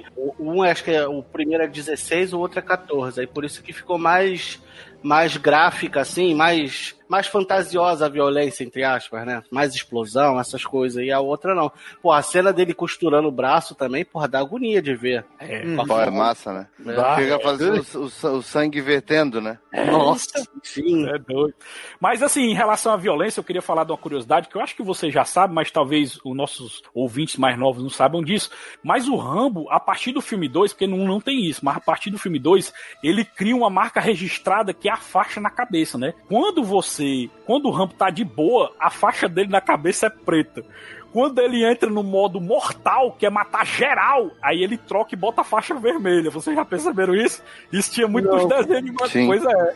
Isso tinha muito nos desenhos Mas a animados. faixa já aparece no 1, né? Parece a vermelha? Eu não. Eu não, Não, tinha não, achado, Não, não. vermelha É, não, é o ele trapo, um é o trapo. É, é o trapo. É o trapo que ele amarra. É. Mas Sim. já começa ali, né? Sim, começa ali. Mas, Mas é no claro, 2 é que dois cria a lenda, né? No 2 já é clássico, né? Aí já. Sim, o dois cria tem essa lenda, né? é, ele de costas, né? Colocando e tal. Aí já Ele se armando, né, Tele? Eita, o 2 cria toda uma Pô, lenda isso aí-. E, e virou icônica essa cena porque também aparecia no desenho, lembra? Sim, Tudo, tudo, aparecia no desenho. Rambo. E É, a muito força da liberdade. E é invocado, É. né, que, que eles tentaram improvisar, né, algumas coisas pra ver se colava. Por exemplo, aquela lona podre dele, aquilo ali foi improvisado. Quando ele tava procurando, quando ele tava fugindo lá, e ele botou aquela lona cobrindo ali, aquilo ali foi totalmente improvisado pelo, pelo Stallone, né? Não tava no roteiro dele botar aquela lona ali, não, né? Então foi uma coisa improvisada que não pegou, né? Tanto que nos outros filmes o Stallone não usa esse tipo de, de, de roupa, né? O negócio dele é ficar sem camisa, né? O que ficou na moda foi ele sem camisa, né? Mostrando as cicatrizes, né? E outra coisa também que eu acho massa, que também foi muito, muito falado na época, acho que todo mundo aqui se lembra, que era a faca do Rambo, né? Que era impressionante. Que o, o próprio Stallone mandou fazer essa faca do filme 1, né? E a do 2 ainda é mais massa ainda, né? Que ele, ele deixa a faca mais doideira ainda, e maior ainda, e muito mais foda a faca do filme 2, né? E, e a faca também vira outra marca registrada do Rambo, né? Do personagem. E outra coisa também tem- é. ele, ele tem as facas pra vender mesmo, né? Tem a marca Rambo. Olha aí que foda. É cara aquela faca. A, a faca do segundo filme é a mais cara delas. Tá quase, acho que tá uns 500 dólares, eu acho. Temos uma, tem, não, não. Tu tem uma, Não tem. Não tem. Tá faltando Eu comprar!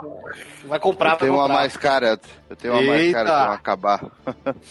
Ei, outra, outra curiosidade que eu queria falar é sobre a trilha sonora, né? A trilha sonora do Rambo é do Jerry Goldsmith, né? Que é o mesmo, o, me- é o mesmo da, da trilha sonora do Star Trek. Então, o filme do Star Trek é o mesmo cara que faz a trilha sonora do Star Trek, é a do Rambo, mano. Então, então isso aí é, fica, fica marcante, né? Porque já vem de, um, de, um, de uma série de filmes também, né? Tanto de série como de filme. É, é muito marcante a trilha sonora, né? E a trilha sonora do Rambo, galera, é muito envolvente, né? Não tem como a gente esquecer, né? A do- a- mas o Rambo 1, o Rambo 1 não tem, né? Tem não, sim. O Rambo 1 tem só It's a Long Road, né? É. mesmo, é linda, tem-? Vamos, vamos é tá, linda. né? Que música. É, é linda demais. E ela toca no começo do Qual? filme, né? Só o instrumental, né? Ah, tá. É, É, aquela do é, final, no cantada no ela- final, né? É, no Sim. final ela é cantada. Sim, ela é cantada no final, isso mesmo. E como eu já falei, né? Dublagem clássica que só dá pra achar no Te Vira da Vida, nos torrentzão da vida, que é a dublagem do Herbert Richards, que a gente via no SBT. Que o Rambo é Ah, vivido boa pelo André demais. Filho, né? E Ah, o muito Richard. Crenna é do Orlando Drummond, né? Que também é, é uma dublagem classicona que infelizmente não tem no Netflix e perde muito do impacto, né? Mas assim, né? Fechamos aqui o, a análise do filme Rambo. E agora, negada, vamos falar, né? O filme vale a pena ver até hoje e que nota a gente dá de 0 a 10 gigawatts, começando por Flavinho. Cara, vale, que eu vi tem pouco tempo e funciona. E nota, cara, vamos lá, vou, vou dar nota alta, vou dar nota 9 pra ele. É, muito bem, Flavinho, muito bom. Eu, eu concordo com a sua nota, ele merece mesmo. E você, grande Matheus? Sim, eu acho que ele é um filme que dá pra assistir hoje, digo mais, eu tenho certeza que ele vai ser um filme que vai continuar muito bom daqui a 10, 15, 20 anos, ele é atemporal. Essa história, ela é atemporal. E ah, eu vou com o Flavinho, a minha nota é 9 também, uma nota alta também, merece. Show. Vou deixar o dele por último, propositalmente. É, eu queria falar que esse filme, galera, ele. O Stallone, assim, é, a gente não comentou isso durante o podcast, eu deixei pro final, justamente pra fazer essa reflexão. O Stallone é um dos poucos atores que quebrou essa barreira que existe em Hollywood, que é o preconceito que ator de ação não consegue fazer um bom drama. É tanto que se a gente parar pra pensar, outros atores desse tipo do, do naipe de ação, que nem o, o Stallone, é, não dá pra vir na cabeça da gente um bom ator de drama que faça filme de ação. Talvez o Tom Cruise, né? Ou então o Brad Pitt, né? Então é contado nos dedos. Porque é, Hollywood tem isso, né? Ele divide tanto as castas de atores que não tem como um, um bom ator fazer filme de, de, de, de luta, ou então. Agora- um- diga aí, Agora tem um, agora tem um, Keanu Reeves. Keanu Reeves. Veja Keanu Reeves. Olha aí. É verdade. É verdade. É, assim, o Keanu Reeves ele não é um atorzão assim, mas, mas é, vamos dizer que ele, ele, ele, ele é bom quando precisa, mas ele não é um atorzão assim, doideirazão, entendeu, Flavinho? Porque se a gente parar pra pensar, Hollywood tem muito esse preconceito que ator bom é ator de drama. Ator de luta, não tem como dar um Oscar pra um filme de, de luta ou pra um filme de comédia. Ah, vou, vou te, vou te falar outro, que ator que é foda e fez um filme de ação foda também, de Exército de Homem Só. Denzel Washington, o protetor. Vixe, muito bom, Flavinho. É, é, concordo, concordo, é verdade. Denzel Washington. É verdade. Mas, é verdade. ô, ô, ô Samuca, mas eu já vejo, eu já vejo diferente, eu já vejo que o Stallone, ele não começou como um herói de ação. Uhum. Porque a nossa primeira, a primeira referência que a gente tem dele como com uma coisa que despontou foi o rock. E o rock não é ação. A gente sabe que o rock é um é luta drama. e drama, e drama. É drama. Aí depois ele tem o Rambo, que tem essa jogada de ação e é, e é pesado. Mas é um drama. E só depois ele se consolidou como um herói de filmes de ação mesmo. Sim. Então é, foi, foi o caminho inverso ali. Ele não começou. Ele, ele começou com papéis muito sérios, né? Com, com essa carga dramática. E depois disso ele pôde escolher o que ele fez. Eu respeito demais o trampo desse cara. Eu acho ele muito bom. É, e ele é muito eclético, né, Matheus? Porque ele tanto sabe fazer um drama muito bom, ele sabe interpretar bem pra um drama, como ele consegue fazer filmes de ação também muito bom. É tanto que ele e o Arnold são os ápices de, de filme de ação até hoje, né? Mesmo estando velho com 70 anos, a galera respeita pra caramba, porque eles são os reis dos, dos filmes de ação, né? E assim, esse Rambo mostra esse potencial do Stallone e realmente é um filme muito bom. Eu tô com vocês, eu dou nota é, 9 também, eu acho que é um filme filmaço, entendeu? Aí você pensa assim, não, mas o 2 é melhor. Só que o 2 ele não tem a carga dramática do 1, um, entendeu? O 2 ele é mais ação. E eu concordo com o Flavinho. Quando você tá mais velho, o 1 um é mais interessante que os outros filmes, porque ele tem muito mais camadas, né? Ao contrário É. dos outros. filmes? Olha aí, Tele Fábio, deixei você por último, garotinho. E aí? Não tem nem dúvida, né? 10, né? Eita, dezão! Mais uma dúvida que eu tenho, Tele. Tu acha melhor o livro ou o filme? Tu que leu o livro. O filme. O filme? É, eu pensava O filme, porque o filme a gente consegue ter empatia por ele. No livro, tu. É verdade. Tu fica torcendo pra ele morrer logo. É, um livro é só um assassino, né? Olha aí, muito bem. É, a gente até entende que ele tem problema psicológico, mas ele é tão retardado, tu diz, ah, morre logo de uma vez, porque não, não tem como ficar vivo. Olha aí, muito bem. Então, então fechamos esse podcast de Rambo programado para matar e vamos para as despedidas e considerações finais. Flavinho. Opa, falamos de, de Rambo. Cara, vai ficar só a indicação do pessoal pra rever, porque eu acho que em pleno 2021, quem ainda não viu esse filme tá, tá, tá de bobeira, né? Rever. verdade. um, dois e três estão na, na locadora vermelha, então pega um final de semana, faz um- uma baita de uma maratona, pega um, dois e três, cara, e, Doideira. e reforçar, cara. Acho que quando você ficar mais velho, um fica melhor mesmo. É verdade, foda demais. Matheus! É isso aí, galera. Muito obrigado por mais um cast aqui com vocês. E eu fico com tudo que o Flavinho falou, vou ser redundante. É, assistam, assistam. O filme tá aí, tem na locadora vermelha, que nem ele disse. Vale muito a pena. Assistam esses três, os três primeiros que estão ali. Catem os outros lá, como é que é, Samuel? No Te Vira, né? É, não te vira, se E- vocês quiserem. Se vocês quiserem ver na, na, na dublagem zona clássica, né? Com o André Filho e o Orlando Drummond, tem que ser no te vira, no torrentzão do mal, se for o caso, né? Porque é, vale muito a pena. O filme é muito bom, muito bom. Fica aí a indicação, muito legal. Eu não vi, mas a minha esposa viu e as minhas filhas viram. Eita! Olha aí, Telefab! Então, eu sou suspeito pra falar, né? Eu gosto muito desse filme do Rambo, aliás, eu gosto muito do personagem. É, costumo dizer que o meu, persona... o meu filme preferido dos anos 80 é Duro de Matar, mas o meu personagem preferido é o Rambo. E agora no Call of Duty aí chegou a season anos 80, justamente com Duro de Matar e com o Rambo como personagem. Então quero arrumar tempo livre logo pra começar a jogar isso aí. Aí, muito foda, olha aí. Então fechamos o cast de hoje sobre o grande Rambo e eu espero, galera, a gente continuar essa saga do Rambo, né? Passar pelo 2, o 3, até chegar no 5 e eu não sei se o Stallone ainda vai estar vivo pra fazer o 6, mas se ele tiver, vamos fazer o 6 no futuro se tiver. Olha aí. E Duro de Matar também. E Duro de Matar É, também. Tem Duro de matar também. também. É verdade. Em breve faremos de Duro de Matar. Eita, foda demais. Pois bem, galera, vamos ficando por aqui. Até o próximo podcast. E fique agora com a leitura de e-mails e comentários. Valeu, falou e até mais. Tchau.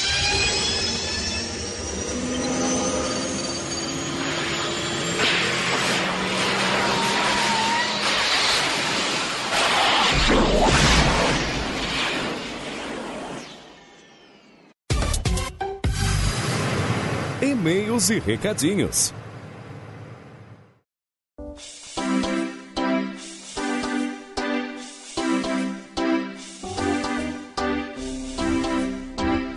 Saudações, machineiros do meu Cocorô. Eu sou Eduardo Filhote. Sejam muito bem-vindos a mais uma leitura de e-mails e comentários aqui do MachineCast. E me acompanhando, servindo o meu café, porque hoje tá frio pra caramba, o nosso eterno estagiário Flavinho. Fala aí, meu caro.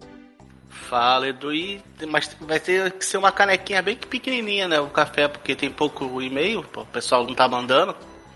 Pois é, rapaz, tá chegando pouco e-mail aqui pra nós, tá, tá, tá difícil proteger o santuário, assim, desse jeito. Mas aí fazer o quê? A gente não pode reclamar tanto. A gente pode reclamar da galera mandando e-mail, mas a gente não pode reclamar tanto assim dos nossos assinantes, Flavinho, porque a galera tá lá fiel. A galera tá lá, tá ajudando, tá cooperando com a gente. Então, se quiserem aí, galera, fazer como o Ari Castilho, o Ricardo Fernando Tom, o Rodrigo Dido, o Thales Augusto Martins, que são os nossos níveis do pão, ou o Caio Multi, que é o nosso mestre da referência, ou como o Diego Lima, o Ricardo Shima, o Cássio Holtz, que são os nossos super ouvintes, e também como o meu xará, o Eduardo Campanoli Lima, que ao contrário de mim, é um burguês safadíssimo e tá lá, abdicou do seu direito anônimo pra se proteger atrás da burguesia. e tá lá contribuindo com a gente, ajudando a galera lá. E o que que essa galera aí tem direito? Eles estão lá ouvindo lá, acompanhando com a gente, ganhando alguns direitos nos bastidores. O Edu lá, que é um burguês safado, tem o direito de acompanhar as gravações lá ao vivo do Machine Cast, lá no nosso grupinho do Telegram para gravações. Mas todo mundo, não apenas os assinantes, podem acompanhar com a gente as gravações da leitura de e-mails e comentários que acontece lá no nosso grupinho do Telegram. É só pegar o linkzinho que fica lá no nosso grupo, que é aberto para todo mundo que quiser entrar que toda quinta-feira, às sete e meia da noite, a gente vai estar gravando a leitura de e-mails e comentários.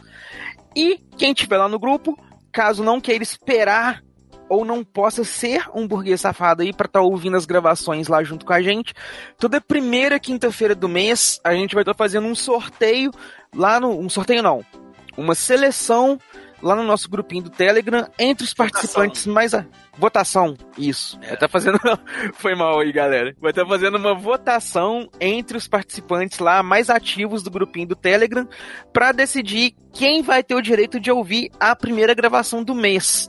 Então, cola lá no grupinho, participa lá com a gente que vai ser ótimo para vocês. E recados dados, agradecimentos feitos, puxão de orelha feito. Vamos começar aqui nosso primeiro e-mail. Vai lá, Flavinho. Falei demais, pode puxar o primeiro. Primeiro é do queridíssimo Diego Lima e é do cast 234, Momentos Mais Tristes dos Games. Bom dia, boa tarde, boa noite ou uma boa madrugada. Boa noite, ele tá aí no grupo, então boa noite. Boa noite. Falando, ele diz assim: falando sobre o cast 234, como não entendia bolhufas do enredo, não falava inglês e não falo inglês até hoje, nenhum jogo me deixou triste por conta disso. Mas alguns me fizeram chorar. Chorar de raiva de tão difícil que eram. Castlevania 3 só consegui fazer o final apenas uma vez. Battletoads eu nunca consegui fazer final. Ninja Gaiden 3 passava raiva, mas consegui. Os Simpsons Bart vs Space Mutant sofri bastante, mas conseguia zerar de boas depois de muitos treinos. Me surpreendi com alguns momentos dos jogos, principalmente de Final Fantasy VI, que joguei novamente com a tradução BR. Sonic do Master não joguei, mas o final, como disse o Flavinho, é bem triste. Legend of Dragon não lembro do jogo. Olha que eu era fanboy, boy, fanboy, fanboy de JRPGs, né? Que é os japoneses RPG japoneses. Como chamam hoje os jogos de RPG por turnos. Essa história do Castlevania Symphony of the Night eu desconhecia. Muito interessante. Ah, um adendo, vamos pedir um Cash of Tretas Tail vs Pink. Abraços. Mas olha aí, cara, o Diego não perde uma oportunidade de pedir um Cash of Tretas aí, Tail vs Pink. Pode ser que aconteça, o Team Blue vai dizer que jamais será, né? nunca será, mas quem sabe. Jamais, nunca. né? Mas o bons, boas pontuações dele aí, cara, interessante ele ter jogado aí o, o, o Final Fantasy VI aí com a tradução PTBR, que deu pra pegar melhor a cena, né, o diálogo, os acontecimentos ali, e os outros jogos aí também, as pontuações dele, bem bacana. E eu ia fazer o seguinte, cara. Não ia ler o segundo e-mail que ele tinha mandado, não, porque o Tim Blue falou que a regra era não ler. Mas o segundo e-mail dele é tão pequenininho que eu vou ler aqui, que ele mandou com o título que é Fuga das Galinhas. E ele só disse o seguinte, ó. Cara, que surpresa foi esse jogo de stealth. Como pude deixar de passar esse jogo? Brincadeiras à parte, só mandei esse e-mail pro Zuil ler. Abraços a todos. Um dia, quem sabe, eu jogo jogo ele. Só que não deu tempo de chamar o Zuil pra poder ler, então eu li aqui rapidinho só pra poder referenciar o Zuil. Caraca, ele foi sumonado. Né, cara? Foi sumonado aí o Zuil. Quem sabe ele não faz uma participação fantasma? Ou não? A galera que tá no grupo ouvindo ao vivo vai saber se teve ou não. Mas é isso aí, meu cara Diego. Muito obrigado pelo seu e-mail, pelos seus e-mails, né? Pelas suas pontuações. Vamos dar sequência aqui. Agora o e-mail é do Érico, que mandou sobre o cast 234 e diz aqui o seguinte: Olá, pessoal do MachineCast. Top indicação de reports. Legend of Dragon vale muito a pena jogar até hoje em dia. Igual a vocês, também tenho a versão para PlayStation 3 comprada na PSN. Ainda tenho os quatro CDs piratas como lembrança e quero compartilhar a imagem deles. Eram iguais aos de vocês? Aí ele mandou a foto aqui. Não era igual o meu, não, porque o meu era o camelosão brabo que a gente escrevia com um canetão, um pincel atômico mesmo em cima. No tema do cast, a morte do Lavitz é inesperada. Até a música de abertura já passa uma sensação de tristeza, e acho que a jornada da Rose também se enquadraria. No jogo do Sonic do Flávio, só me liguei da morte do Tails agora. Caraca, velho, destruímos a infância dele. Quero comentar mais sobre sobre remake e Legend of Dragon hoje graficamente ficaria maravilhoso, mas na jogabilidade eu pessoalmente gosto muito de modo em turnos, e nesse jogo a execução dos ataques é diferente de outros jogos que conhecia. Claro que eu nem tenho a pretensão de ter minha vontade atendida, mas eu não gosto do rumo que foi tomado mais para ação em RPGs atualmente, no gameplay. Por exemplo, Final Fantasy VII, Final não, Final Fantasy 12, hã? Final Fantasy VII Remake e Final Fantasy XV. Gostaria de saber a opinião de vocês. Qual estilo vocês preferem?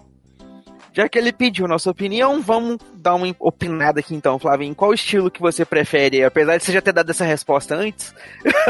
É, eu, eu. Vai lá, vai lá. Flavinho ficou mudo. Flavinho. Eu acho que o Flavinho caiu ou aconteceu alguma coisa assim, então se ele voltar, ele dá a opinião dele. Mas até ele voltar, é o seguinte. É, eu acho que as duas. As duas jogabilidades são legais, depende muito da proposta. O Final Fantasy XII é legal porque ele é meio tático, então você monta ali como que você quer o personagem configurado, os comandos certinhos, configura todos os personagens, monta eles conforme você quer. Então ele ficou mais ou menos um estratégia em tempo real, assim, ficou bem legal. Eu gostei desse estilo. O Final Fantasy VII eu sou bem fã do clássico, mas o novo ficou uma jogabilidade legal.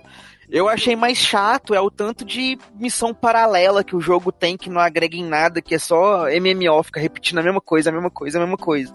Mas em questão de jogabilidade eu achei legal. Não, não, não tenho do que queixar. O 15 eu acho só que poderia, sei lá, ter mais coisa no mundo, que o mundo é meio vazio. A jogabilidade é legal, mas não tem muito que você fazer no jogo.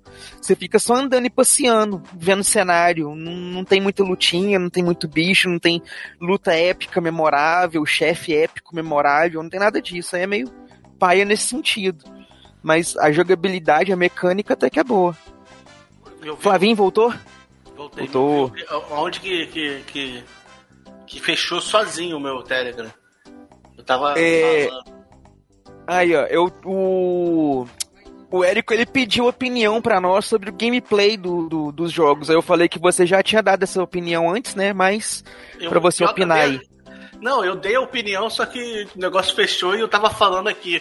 Assim, eu não gosto, eu não gostei do da quebra que era o Final Fantasy VII lá, o do Play 1, porque ele tava num ritmo e de repente ele parava pra entrar naquele modo modo.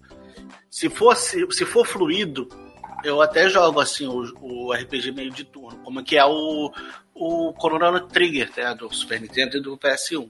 Mas eu prefiro assim, mais ação do que. Mas se for fluido, até que eu consigo jogar. Só não pode ser aquela, até aquela quebra. Aí, ó, é isso aí.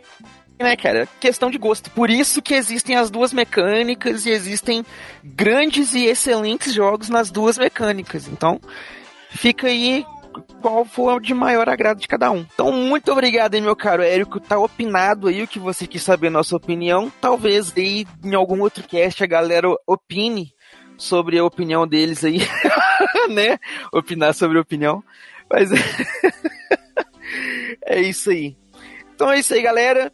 Então, agora sim, galera, chegamos ao fim dessa leitura de e-mails e comentários. Espero que vocês tenham gostado de tudo que rolou até aqui, tenham gostado do cast, da leitura, de tudo mais. E de encerramento aqui, Flavinho, sabe o que que saiu hoje aí? O que que saiu hoje aí? Participação minha na Podosfera. Saiu um pouquinho antes da gente começar a gravação aqui, saiu lá no Tricotando Podcast, que eu tava participando lá falando sobre Raya e o Último Dragão. Já assistiu? Baita filme. Um baita filme da Disney. Cara, e tô lá rasgando sedas pro filme lá. Então, galera, ouçam lá, vai lá no Tricotando Podcast, que é sensacional. Acompanhem lá, que ficou show de bola. Então, muito obrigado, galera. Valeu, falou. Nos vemos aí pela próxima viagem no tempo. Fui! Tchau!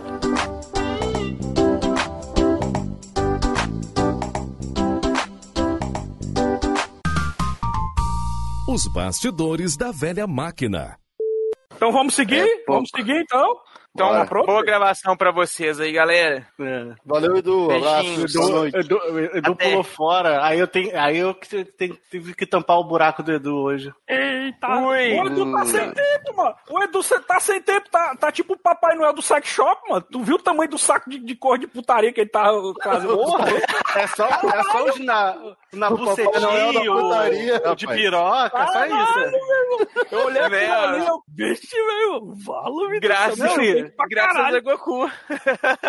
vou, vou mandar pra vocês de Natal, pode ficar tranquilo, cada um vai ganhar uma. Só recebendo as jebas zona de Natal. Eita, Meu Deus. Co- Coitado da, do- da bunda do Team Blue, que é o test drive. Usa tudo na bunda do Team Blue antes de vender. Melhor aquisição que eu já fiz. É a, é a cobaia, né? É a Ai, ai. cobaia, né? Pra ver se funciona Né? bem. né? Quando que, passou pela, quando que passou pela tua cabeça que tu ia usar pra diversão e pra trabalho, hein? Né, Não cara? é? Versatilidade é isso. Ah, arrumei Falou, aqui um, gente. um, um dildo que parece um extintor, extintor de sede. Vamos testar na bunda do ver. Eita. Não, não, é um extintor mesmo. Ih, agora já foi. Ih, já é. Ai, ai. Ah, Essa é a garrafa térmica. Né? Ai, ai. Falando pra vocês aí, cambada. Falou, garotinho. Valeu. Vamos lá, negado. Vamos lá. Tá gravando já, tudo certo? Tá, tá gravando já. Antes do Taylor entrar, já tava gravando já. Aí sim. Ah, todo o papo do, do rabo do, do Team Blue vai entrar no, no off. Nossa, se, se eu editar, vai. Eita porra. Então vamos lá, então vamos lá. Estão ouvindo um liquidificador, não, né? Sim. Sim, sim. Então pronto, deixa, deixa passar aqui o liquidificador. Ah, Samuel, tudo isso pra tomar Coca-Cola pra gente achar que tu realmente tá batendo whey, é verdade? Pois não é, macho. Eu- o cara conhece tanto de whey que ficava se perguntando, rapaz, o que é, que é aquela molazinha de metal que tem dentro do copo? Eu ficava me perguntando. Samuel enche um copão de Coca-Cola e fica pagando pra todo mundo que é whey. Que tá fazendo. Ah, para, Tá, Samuel. tá. assim. Tá batendo, tá batendo whey com Neston, farinha láctea, leite condensado, É com mucilon. mucilon.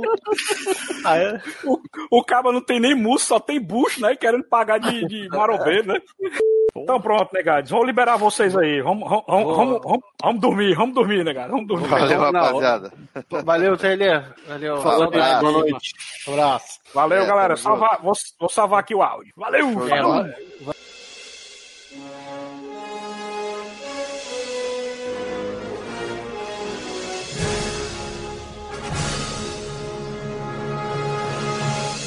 Estamos encerrando mais um MachineCast. Se você voltou no tempo, mande um e-mail para contato@machinecast.com.br.